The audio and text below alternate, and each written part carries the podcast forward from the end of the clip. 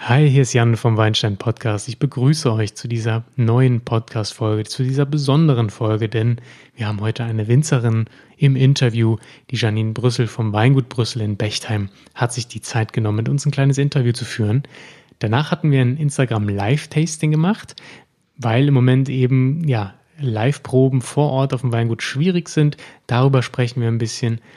Dann sprechen wir aber vor allen Dingen über ihre Weine, wie sie zum Weinbau kam was die Herausforderungen waren und immer noch sind und ja, wie sie die Zukunft des Weinbaus auch einschätzt. Also ganz spannendes Interview.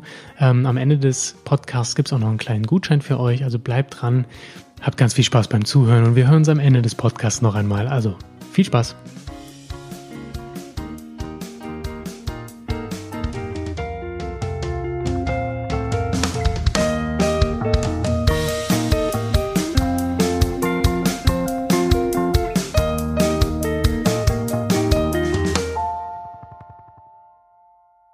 Meine ähm, Leitung geht heute nach Bechtheim in Rheinhessen. Ähm, die Janine Brüssel vom Weingut Brüssel ist mir zugeschaltet. Und ähm, hallo Janine, ich begrüße dich. Danke, dass du dir die Zeit genommen hast, hier beim Podcast dabei zu sein. Hallo Jan, vielen Dank, dass ich dabei sein darf. Ja, ähm, Janine, für die, die dich nicht kennen, also auf Instagram, glaube ich, bist du mittlerweile ganz sichtbar und ähm, wir machen jetzt auch ein Live-Tasting später. Ähm, aber für die, die dich noch nicht kennen, vielleicht kannst du dich mal kurz vorstellen, dich als Person und vielleicht auch eben das Weingut. Ich denke, das ist wahrscheinlich heute auch sehr interessant für die Weinzuhörer. Ja, klar, gerne. Äh, mein Name ist Janine Brüssel und ich bin äh, Winzerin im äh, Weinort Bechtheim. Das ist eigentlich ein sehr bekanntes Weinort. Das ist mit äh, das größte in Rheinhessen. Ähm, mein kleines Weingut ähm, bewirtschaftet in Anführungszeichen nur 10 Hektar Rebfläche, aber mit einem sehr breiten Sortenportfolio und einer sehr breiten Band, äh, ja, Sortenvielfalt. Ähm, ja, und das ist im Prinzip für mich genau die richtige Größe, um äh, jederzeit einen Überblick über alles zu haben. Ähm, immer noch Ideen verwirklichen zu können, ein bisschen ähm, zu spielen noch mit den Rebsorten, mit dem Ausbau und mich einfach ähm, ausleben kann, ohne dass ich großartig auf diverse Abnahmequellen angewiesen bin oder ähnliches. Mhm. Genau. Boah, spannend. Da sind jetzt schon ganz viele Sachen drin, die du schon so angesprochen hast, wo ich am liebsten gleich tief einsteigen wollen würde. Ähm, aber ich würde sagen, wir versuchen so ein bisschen chronologisch das aufzubauen. Und jetzt erstmal ähm, würde ich dich deswegen fragen, dass du einfach mal erklärst, okay, wie kamst du denn zum Wein? Du hast gesagt, du hast ein kleines Weingut. Wie kamst du denn dazu? Hast du das aus der Familie oder wie bist du Winzerin geworden? Ja, das ist ähm, wirklich so. Also ich bin mit der Flasche und in den Gummistiefeln groß geworden. also ich hatte das ähm, gute Glück, dass das tolle Startkapital im Prinzip, dass ich in ein Weingut reingeboren wurde. Mhm. Als Kind ist es natürlich nicht immer so lustig, wenn man dann seine ganze Freizeit, ähm, Feiertage auch unter Umständen im Weinberg verbringen muss, weil eben jetzt gerade Saison ist oder Arbeit ist und man muss einfach mit ranpacken. Das ist als Kind nicht immer lustig, aber mhm. später dann ähm, so im Alter zwischen 15 und 16, da wird es dann langsam spannend, weil auf einmal ganz viele Freunde sich freuen, dass man ja immer eine Flasche Wein zu Hause hat. Ah, okay, verstehe. ja, genau. Ja, und auch in diesem Alter wurde ich eigentlich auf ähm, das Weinmachen so richtig aufmerksam, weil ich ähm, ein äh, einen Wein kennengelernt habe, in den ich mich spontan verliebt habe, jenseits von der Weinidee, die ich vorher immer so kannte. Wenn man anfängt, Wein zu probieren, so mit 15, 16, dann fängt man mit den süßlicheren Weinen an, so mhm. Klassiker, Kerner, Spätlese oder irgendwas. Und ich habe damals aber einen Riesling äh, aus der Pfalz das ähm, getrunken und habe mich total in den verliebt. Ich vergesse den Geschmack bis heute nicht. Das ist auch immer noch meine Lieblingslage. Und zwar war das ein Forster Pechstein Boah. vom Weingut Georg Moosbacher, mhm. das ähm, später dann auch mein Lehrbetrieb wurde. Oh, oder eines meiner Lehrbetriebe. Und genau in äh, diesen Wein habe ich mich total verliebt. Und dann habe ich beschlossen, ich werde jetzt Winzerin, weil es gibt ja noch was anderes wie nur Süßweine. Und das fand ich total spannend. Ja, das, so bin ich dazu gekommen. Ach cool. Schön, schönes Erlebnis. Schön auch, dass du das noch genau erinnerst, was das für ein Wein war. Und das war ja auch wirklich ein guter Wein. Ähm, und dass du dann auch dort anfangen konntest. Cool. Ja, das war, das war ein glücklicher Zufall. Die hatten nämlich vorher noch nie ein Mädchen als Lehrling gehabt. Ja. Und wie hast du dich dann da zurechtgefunden, wenn das für die neu war, für dich neu war? Das war bestimmt dann auch ähm, ja, spannend und vielleicht auch ein bisschen ja, eine Herausforderung, oder? Ja, auf jeden Fall, aber im Endeffekt, ähm, ich sage immer, so wie es in den Wald reinschallt, so kommt es irgendwie wieder zurück. Du, äh, wenn du Engagement zeigst und wirkliches Interesse zeigst und dich nicht wirklich wie so ein Mädchen anstellst, in Anführungszeichen, und dann nehmen die dich auch ernst. Und wenn du ganz wiss, wissbegierig bist und Fragen stellst, dann sind die meisten auch happy und sagen, oh, das ist toll. Ähm, da, da kriegt man ein richtiges Feedback, dass das, was man lehrt, auch ankommt oder angenommen wird. Es gibt ja ganz viele, die einfach nur die Lehre absitzen ähm, und mhm. im Endeffekt noch gar nicht wissen, wo geht die Reise hin. Und je mehr Engagement und Interesse man hat, mhm. umso mehr wird man auch gefördert. Also von daher hatten wir einen sehr guten Start und ähm, ja, ich glaube, das hat ganz gut funktioniert. Das bin ich mir sicher, das klingt auch so. Gerade wenn man so forsch ist und ein bisschen nachfragt, dann, ich glaube, die Leute, die lernen noch am meisten. Was würdest du denn sagen? Hast du da gelernt oder was wolltest du lernen? Immerhin hast du dir den Betrieb ja bewusst ausgesucht. Ich habe auf jeden Fall ähm, nochmal zum Beispiel den Einblick hin, hinter die Kulissen ähm, bekommen, was das bedeutet, wenn man ein VDP-Weingut führt, mhm. ähm, was das für eine Verantwortung mit sich bringt und welchen Qualitätsanspruch man überhaupt hat oder ähm, welchen Qualitätsanspruch eben auch die Allgemeinheit an ein solches Weingut hat. Und das hat mich sehr fasziniert und sehr begeistert. Und das war nochmal für mich auch in meiner Schulung für den Weingeschmack, um meinen Weingeschmack zu prägen und zu bilden, war das nochmal ein einschneidender Faktor, sodass ich gesagt habe, das ist genau die Art von Niveau, die ich erreichen möchte. Das ist genau dieser Anspruch an die beste Qualität, mhm. ähm, was man eigentlich ähm, geben kann und was man eigentlich als Ziel haben sollte. Ja, ja, spannend. Also dein Qualitätsanspruch war schon dann früh, schon während der Ausbildung sehr hoch. Ähm, höre ich daraus, ja, wie setzt du das denn jetzt bei dir in deinem Weingut um? Du sagst, es war ein VDP-Weingut, wo du gelernt hast. Und ähm, ich habe ja die Weine vor mir für die Live-Probe später. Du arbeitest ja auch mit einer, ich sag mal, abgewandelten VDP-Pyramide. Ähm, genau. Wo sind denn da vielleicht die, die Parallelen zu entdecken? Also im Prinzip ist das einfach angepasst ähm, an, an das Qualitätsdenken, dass man ein dreistufiges Modell äh, verwirklichen kann in seinem Sortiment. Angefangen von den leichten, ähm, unkomplizierten Basisweinen was sich dann in der Pyramide zuspitzt über die anspruchsvolleren Ortsweine, die ähm, zwar auch sehr viel Trinkspaß bringen, aber doch noch mal einen Ticken intensiver sind. Ähm, zuckerfreier Extrakt zum Beispiel, ähm, nicht unbedingt mehr Alkohol, aber mehr Struktur, mehr Textur auch mit sich bringen. Und dann eben, dass äh, die Lagenweine oben die Spitze bilden, die ähm, quasi außen, ja, outstanding sind für die ganze mhm. Region, die für eine Region sprechen und für auch natürlich die Lage an sich in, in dem Ort, in dem man ist. Und auch den, den Winzercharakter oder das Winzerhandwerk des jeweiligen ähm, Produzenten quasi widerspiegelt. Ja. Ähm, Du hast jetzt aber gesagt, ähm, das ist, ihr macht das mit Lagenwein, Ortswein und so weiter. Ähm, die Weine heißen bei dir aber nicht Gutswein, Ortswein, erste Lage, große Lage, sondern du hast englische Begriffe gewählt. Möchtest du vielleicht kurz dazu was sagen, warum und welche das überhaupt sind? Ja, also der grobe Überbegriff ist natürlich immer noch Gutswein, Ortswein, Lagenwein. Da wird auch nicht dran gerüttelt, aber ich ja. habe Ihnen einfach nochmal einen anderen Namen mit dazugegeben. Man ist ja in der Gestaltung da ein bisschen freier äh, und ich wollte einfach ähm, noch ein bisschen was, ähm, ja, sowas ein bisschen was polarisiert mit auf dem Etikett haben äh, und ein bisschen zum Denken auch mit anregt oder zum Reden überhaupt anregt mhm. und äh, nenne dann eben meine Basisweine Estate Stuff, also Gutswein, mhm. also ähnlich übersetzt. Ähm, äh, ja, oder gutes Zeug kann man auch dazu sagen. Dann ähm, der Ortswein, den nenne ich Local Harvest, weil er ja im Prinzip aus der Region kommt, beziehungsweise aus dem Ort kommt ja. und dort wurde er auch geerntet. Mhm. Äh, und äh, die Spitzen, die Lagenweine heißen bei mir Vineyards Greatest, einfach weil es äh, das Beste ist, was dieser Weinberg hergeben kann. Im trockenen Bereich, ja. ja. Cool. Ähm, ein so ein Vineyards Greatest haben wir im Glas.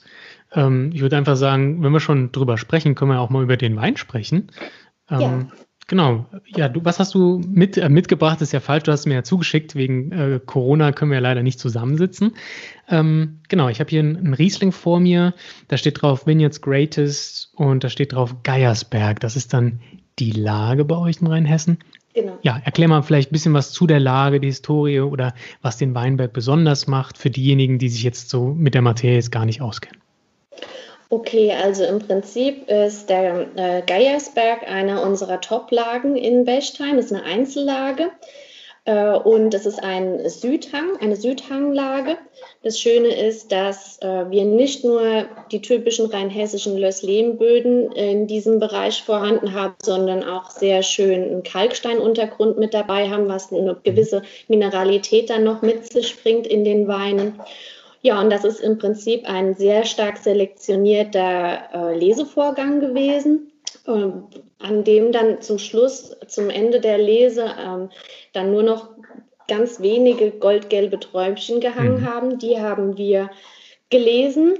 Wir lesen sowieso per Hand. Von daher ähm, haben wir sie dann in die ähm, grauen Einheitsboxen gelesen. Dort habe ich sie dann angetreten leicht und habe sie für 24 Stunden ähm, vorgekühlt. Mhm. Also eine Kaltmazeration quasi gemacht ja. und habe im Prinzip danach die Trauben gekeltert. Der äh, Saft ähm, wurde dann nach der Sedimentation spontan vergoren und lag dann nochmal für ein Dreivierteljahr auf seiner Vollhefe. Oh ja, cool. Das sind ja schon genau. einige ähm, Qualitätsmerkmale, die man da als geschulter Weintrinker raushört.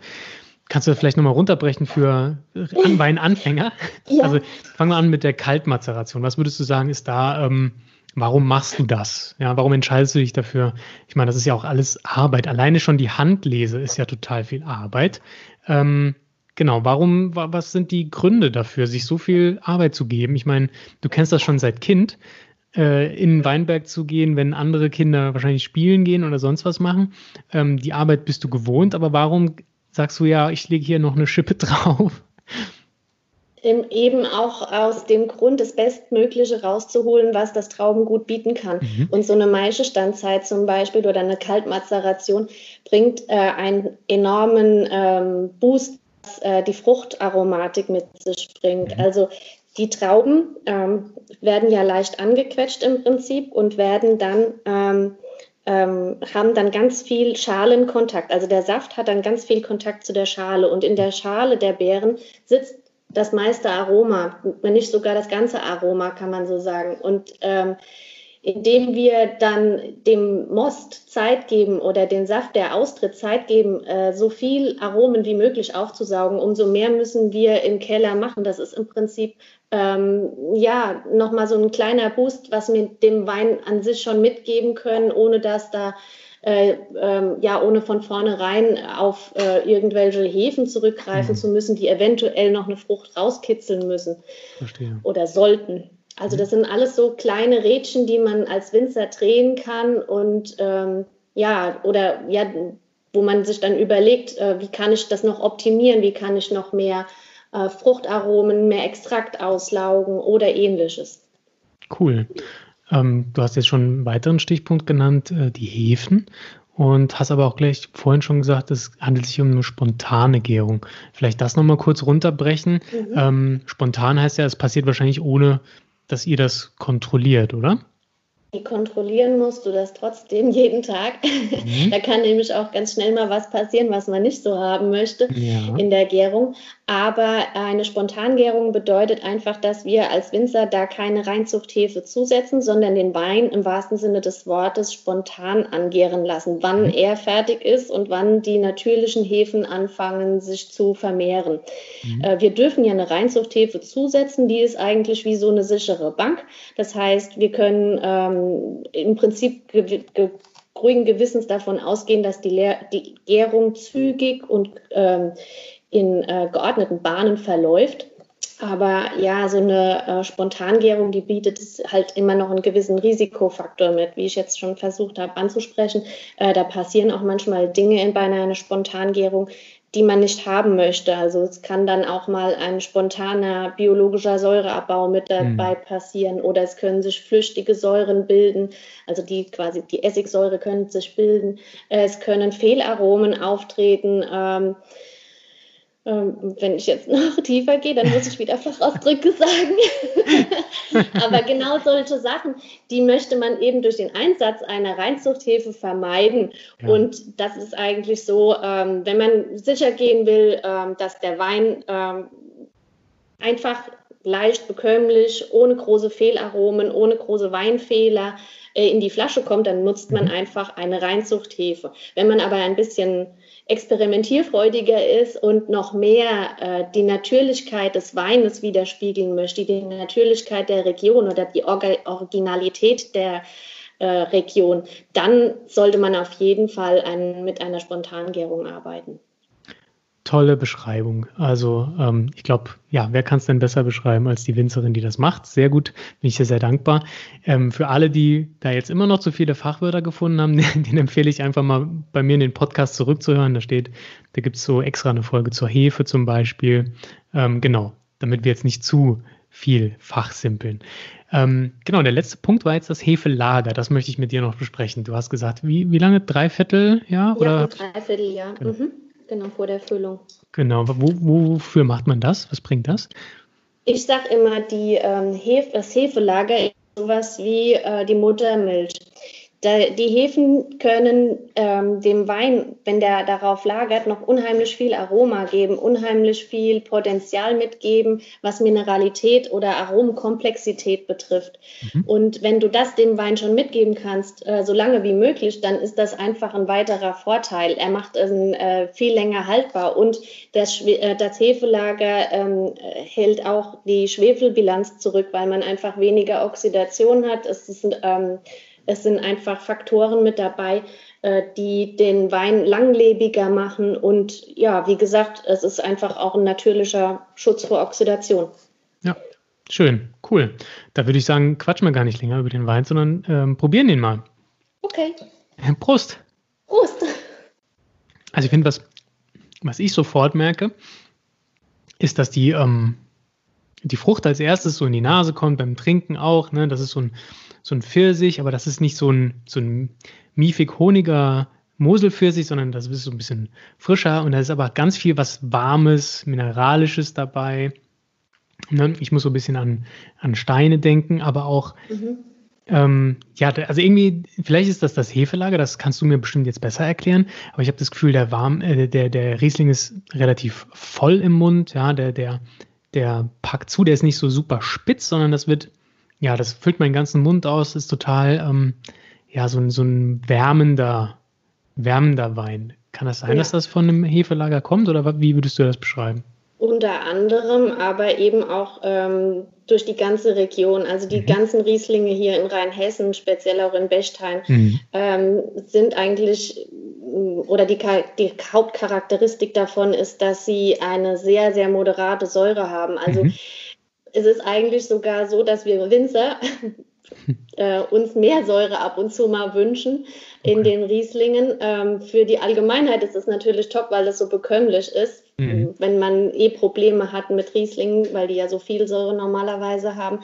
Aber für uns Winzer wäre es manchmal schöner, dass, wenn sie einen Ticken mehr hätten.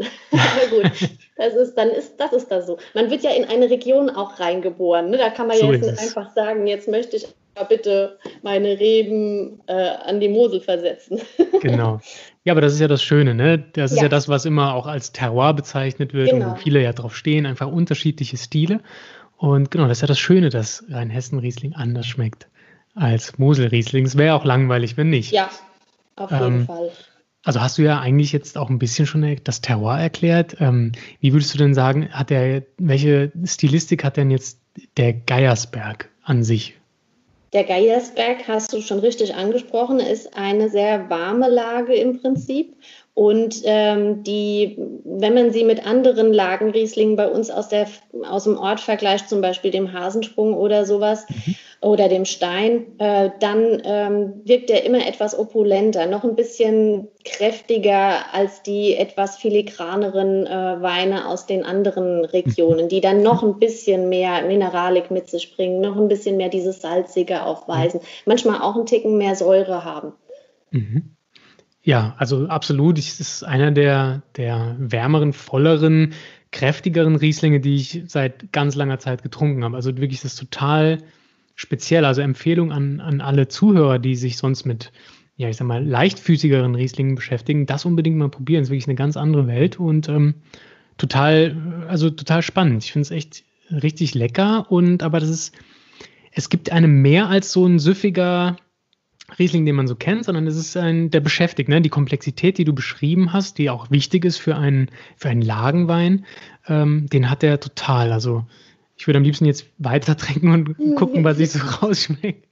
Aber wir müssen ja, ähm, ich glaube, wir sollten nüchtern bleiben für dieses Ja. haben noch cool. ein Tasting vor uns. Genau, Aber stimmt. Jan, ich gebe dir absolut recht. Ähm, das ist aber auch gar nicht schlimm, wenn wir den jetzt nicht weiter verkosten, weil das ist ein Baby noch. Der ist zwar vom mhm. Jahrgang 2017, mhm. aber der fängt jetzt erst an, sein wahres Können zu zeigen. Also das ist auch einer, der durchaus eine geöffnete Flasche äh, eine Woche im Kühlschrank gut mhm. verträgt. Also das ist, ähm, äh, bringt ihm nochmal einen, ähm, einen Ticken mehr Frucht dann Genau, gut. Ich habe ihn auch vor einer Stunde schon aufgemacht, weil ich sowas befürchtet habe. Ich habe gedacht, eigentlich ist es schade, ne, den jetzt aufzumachen, aber 2017, okay, das ist jetzt schon ein bisschen her. Ähm, nichtsdestotrotz verstehe ich total, also so, solche Weine, die, die haben es gern ein bisschen, die haben gern ein bisschen Zeit, genau. um sich zu entfalten. Ja. Natürlich. 2017 noch vielleicht abschließend zum Wein. Wie würdest du das Weinjahr beschreiben bei euch? Jetzt das aktuelle oder 2017 allgemein? 2017. 2017. Ähm, ich finde generell die ungeraden Jahre sehr viel schöner. Ich weiß auch nicht warum. Die liegen mir anscheinend mehr. Also ich fand ja. äh, 17 großartig, äh, wie die sich entwickelt haben die Weine, die hatten auch eine tolle äh, Substanz eben und ähm, 17 hat mir durch die Bank weg Spaß gemacht. 18 fand ich ein bisschen problematisch, weil mhm. die oft so ähm, opulent waren, dadurch, dass wir sehr hohe Alkoholwerte halt auch hatten, die Säure Klar. teilweise in den Keller gesunken ist. Wenn ihr eh Probleme Hitze. habt mit der Säure, dann genau. 18 sicher genau. schwierig. Ja. ja, und 19 jetzt wieder finde ich ähm, sehr, mhm. sehr spannend. Mhm. ähm, wir hatten zwar auch einen extrem heißen Sommer, aber wir haben trotzdem tolle Säurewerte dabei gehabt und das ist immer so was, was uns in die Karten spielt als Winzer, weil wir es dann eben im Keller ein bisschen leichter Schön. haben. Ja. Super. Also freuen wir uns auf den 19er Geiersberg. Ja, der wird dann im Sommer soweit sein. Sehr schön, cool. Ja, da freue ich mich wirklich drauf. Cool. Sehr schön zu hören. Ähm, ja, jetzt haben wir einen der großen Rieslinge von dir äh, verkostet. Wie würdest du denn sagen, beschreibst du deine Weine selbst, die Linie? Ja, wir, wir trinken ja nachher noch ein paar mehr. Ähm, mhm. Beim Live-Tasting, da wird es auch ein paar Ausschnitte dann später nochmal zum Nachgucken geben für diejenigen, die jetzt nur zuhören. Aber ähm, so ein Weingut und du hast selber schon gesagt, du arbeitest nach dieser Pyramide ähm, und da versucht man ja als Winzer seinen eigenen Stil reinzubringen. Das hast du ja schon vorhin ähm, bemerkt, als du von der Ausbildung sprachst. Was ist dir denn bei deinem Wein wichtig? Worauf legst du da Wert? Also bei mir also mir ist es im Prinzip sehr, sehr wichtig, dass man eine, dieses dreistufige Modell auch ganz klar erkennen kann, dass das plausibel ist für alle, die die Weine probieren. Gerade wenn man sie jetzt nebeneinander probiert oder nacheinander eben auch probiert, dass das plausibel ist, dass die Gutsweine ganz leichten, unkomplizierten Trinkspaß bringen mhm. soll, dass die frisch sind, dass die ähm, einfach schön fruchtig und saftig sind und ja, das, das ist das Wichtigste dann steigert sich das Ganze, dann kommen die großen Brüder, großen Geschwister, dann die Ortsweine. Also es ist so, dass die sich ganz klar eben dann unterscheiden sollen, dass die großen Geschwister dann noch ein bisschen mehr äh, Komplexität haben, noch anspruchsvoller sind, äh, dass es einfach noch ein Ticken mehr ist, ein Ticken mehr Trinkfreude, ein Ticken mehr Spaß, aber, aber auch ein Ticken mehr Anspruch mit sich bringen eben. Äh, auch mhm. durchaus ein bisschen längere Flaschenreife vertragen können. Aber auch dann sich wieder nochmal unterscheiden zu den Top-Weinen der Lagenweine, die auch durchaus äh, eben polarisieren dürfen, die äh, ganz klar den Anspruch haben, den, der, die, die Spitze des Eisberges zu bilden, also das, das Top-Niveau des Weinguts, das, das Beste, was im Prinzip ja der Weinberg herbringen kann. Mhm, verstehe.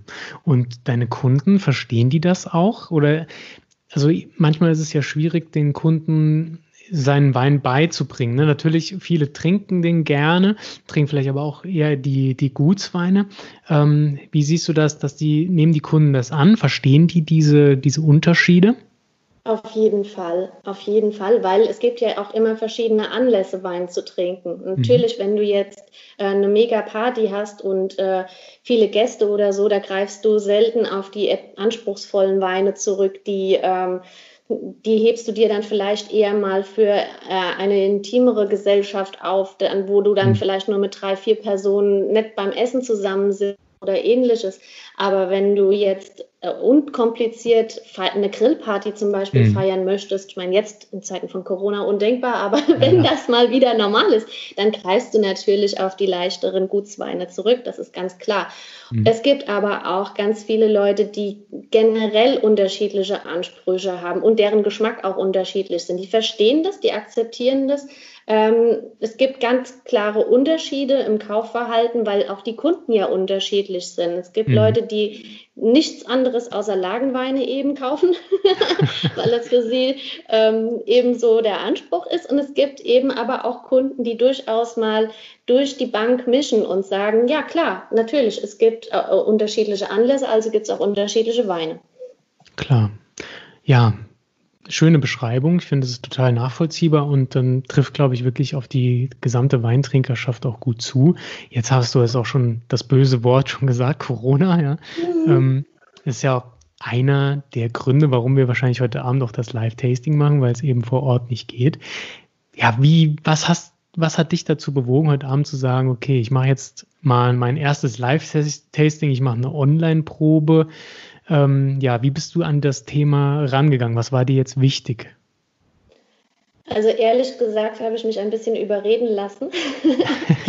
ähm, und dann habe ich mir gedacht, nein, äh, Janine, du musst die Chancen äh, nutzen, die dir gegeben werden. Und es ist so, ähm, andere Umstände oder besondere Umstände brauchen eben dann auch besondere Handlungen. Also du musst, du musst im Prinzip gerade jetzt in dieser Zeit, wo du überhaupt nicht planen kannst, wo du überhaupt nicht weißt, ähm, wie geht's weiter, wie sieht die Zukunft aus und so weiter. Warum sollst du so eine Chance nicht nutzen? Und ich denke eben auch, ähm, warum hat man das nicht schon vorher gemacht? Also es ist mhm. auch vielleicht eine Möglichkeit in Zukunft, äh, mit Leuten in Kontakt zu sein, die jetzt äh, auf unterschiedlichen Kontinenten wohnen oder ja. aber auch, weil du jetzt zum Beispiel verhindert bist und nicht zu den Leuten persönlich nach Hamburg kommen kannst zur Verkostung, dann kannst du das vielleicht auch so nutzen. Das ist mhm. jetzt einfach ein Test und ich finde, ich finde es schön, dass ich die Möglichkeit bekommen habe, das einfach mal auszuprobieren. Ähm, ob das überhaupt mein Ding ist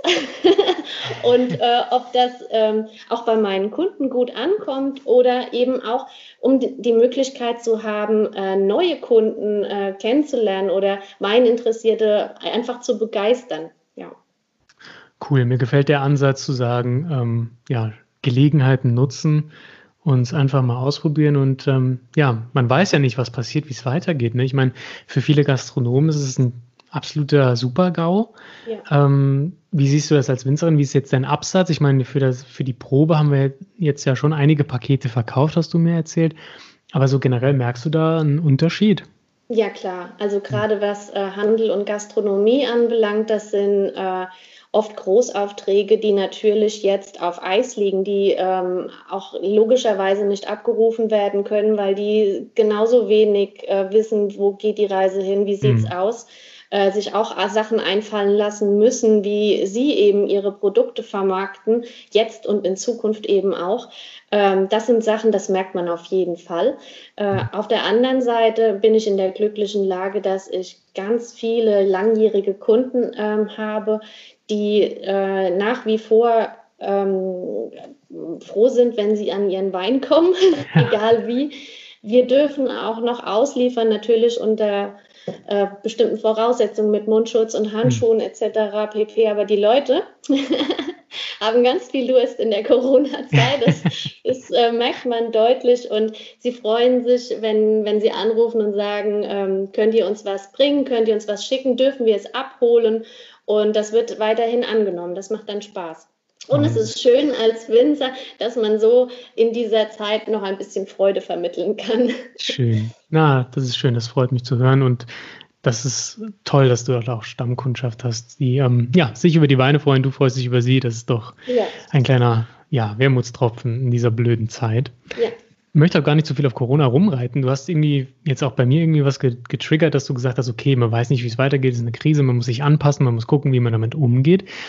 Was ich zurzeit ganz gerne Winzer frage, weil es jetzt auch irgendwie so aktuell ist, auch ähm, die Klimaerwärmung. Ja? Also das ist ja auch etwas, das euch betrifft. Ich meine, oh ja. man hat jetzt als Winzer auch eine Zeit lang, glaube ich, ein bisschen profitiert in Deutschland, dass es wärmer wurde. Aber was ist denn jetzt, wenn es noch wärmer wird? Wie, ähm, wie geht die Weinszene damit um? Oder die, oder die Winzer? Oder wie gehst du damit um? Hast du da schon irgendwie ähm, Ansätze für? Das ist ja wirklich ein weitreichendes Thema. Ja, auf jeden Fall. Also es wird auf jeden Fall noch anspruchsvoller äh, und äh, es wird sehr viel risikoreicher, Wein in Zukunft anzubauen. Äh, gehen wir allein mal durch ähm, das Thema Wassermanagement, Wasserhaushalt im Weinberg. Wir sind jetzt gerade froh, dass es mal wieder geregnet hat, weil es einfach viel zu trocken war, das nicht nur die Winzer betrifft, sondern hm. allgemein die ganze Landwirtschaft äh, große Dürren äh, uns wahrscheinlich irgendwie vor, äh, vorausstehen und die mit den Sachen müssen wir dann eben klarkommen, die müssen wir handeln. Abgesehen davon, dass die Weine sich sehr stark verändern in der letzten Zeit. Also äh, das sind sehr, also es ist ganz schwierig leichte Weine zu erzeugen, die Möglichkeit, sehr kräftige ähm, Weine in Qualitätsstufen, äh, Auslese und so weiter zu erzeugen, die sind, die fallen dir quasi in den Schoß. Mhm. Aber nicht jeder Wein soll eben eine Auslese sein. Das ist überhaupt nicht machbar und das macht Klar. auch das, das ist auch sehr, sehr anstrengend, wenn man gerade den Anspruch hat, sehr hochwertige trockene Weine auszubauen. Und wir reden dann irgendwann von Alkoholwerten, die äh, an die 14, 14,5 Volumenprozent mhm. reichen. Das macht dann einfach auch keine mhm. Freude, die Weine dann zu trinken. Und das ist schwierig. Eben dann auch der Säureabbau, der da ist. Also es gibt verschiedene Faktoren, die die Klimaerwärmung ähm, mit sich bringt und die natürlich ähm, auf, unseren ganzes, auf unser ganzes Leben und auf unsere Zukunft Auswirkungen haben werden. Wir machen uns sehr viele mhm. Gedanken darüber. Also auch gerade, wie kultivierst du deine Weinberge, um dem Wassermangel entgegenzuwirken? Solche Sachen, das sind tausend Gedanken. Rebsortenanpassung. Es eignet ja. sich absolut nicht mehr jede Rebsorte ähm, für solche heißen Gebiete, wie es dann bei uns der Fall sein wird. Also das sind Dinge, die wir beobachten, ähm, auf die wir natürlich aber auch äh, jetzt schon Einfluss nehmen und ähm, die einen auch zu äh, schnellem Handeln eben zwingen. Ja, habt ihr da schon Ideen oder hast du da schon Ideen, weil du sagst jetzt Rebsorten, ähm, wie kriegen wir die Feuchtigkeit in Weinberg äh, jetzt nur für den, für den Zuhörer, der vielleicht sich gar nicht vorstellen kann, wie man das lösen kann. Ähm, jetzt nicht, dass es die perfekte Lösung gibt, aber hast du vielleicht irgendwie Ansätze, ähm, über die ihr nachdenkt? Ja, selbstverständlich. Also du musst ähm, gerade jetzt das Wassermanagement im Weinberg, es ist so, dass wir äh, hier bei uns in der Region traditionell sehr viele Flächen begrünt hatten, einfach um eine gute Bewirtschaftung gewährt zu leisten, also dass dann quasi eine äh, Grasmischung äh, eingesät war oder ähnliches, damit man bequem im Traktor drüber fahren kann.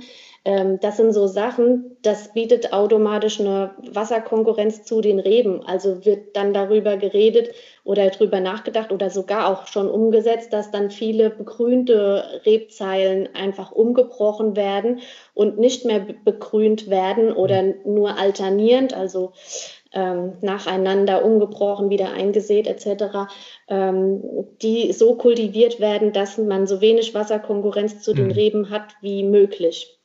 Das ist eine Sache. Dann zum Beispiel eben aber auch eine Tröpfchenbewässerung in geschwächten Anlagen oder in jungen Anlagen oder natürlich auch in Anlagen, die nicht so tiefgründige Böden haben, wie das bei uns jetzt glücklicherweise der Fall ist mit unseren Löslehm-Anteilen. Das sind, das sind Sachen, äh, über die man nachdenken muss, beziehungsweise die auch äh, umgesetzt werden oder in den Junganlagen, die auch noch nicht so tief wurzeln können. Also junge einjährige äh, Reben zum Beispiel, die haben gar nicht die Möglichkeit, in diese Wasserschichten zu gelangen, wie es äh, Reben machen, die 15 Jahre und älter sind. Und äh, mhm. eben da muss dann angegossen werden, die müssen bewässert werden, damit die Reben nicht kaputt gehen. Das sind alles Dinge, die vor 10, 15 Jahren vielleicht mal irgendwann vorgekommen sind, aber nicht standardmäßig äh, jedes Jahr auftreten, so wie es jetzt in den letzten paar Jahren war eben. Klar. Ja.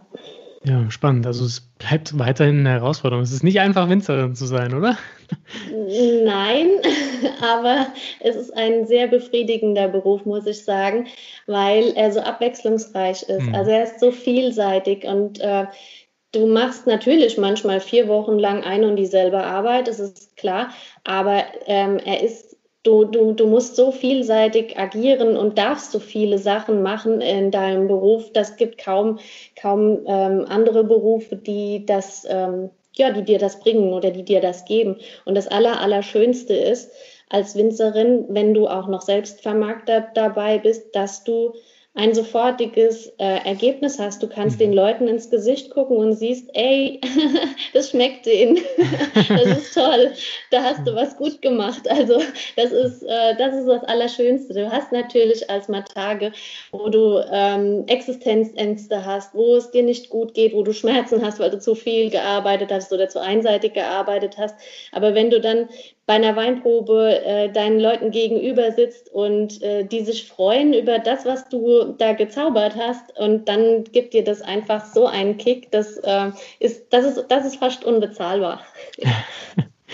Wow, Janine, schön. Das, das ist doch mal ein tolles Schlusswort. Also ich glaube, damit können wir das Interview eigentlich beenden. Das klingt so schön.